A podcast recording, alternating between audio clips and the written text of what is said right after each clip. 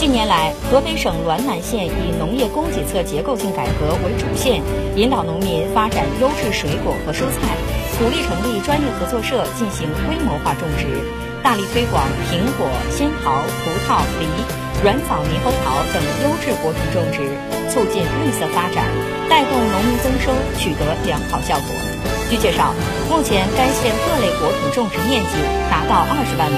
带动五万多农户增收致富。目前正值猕猴桃成熟季，在当地一家生态农业公司果园，工人在分拣刚采摘的软枣猕猴桃。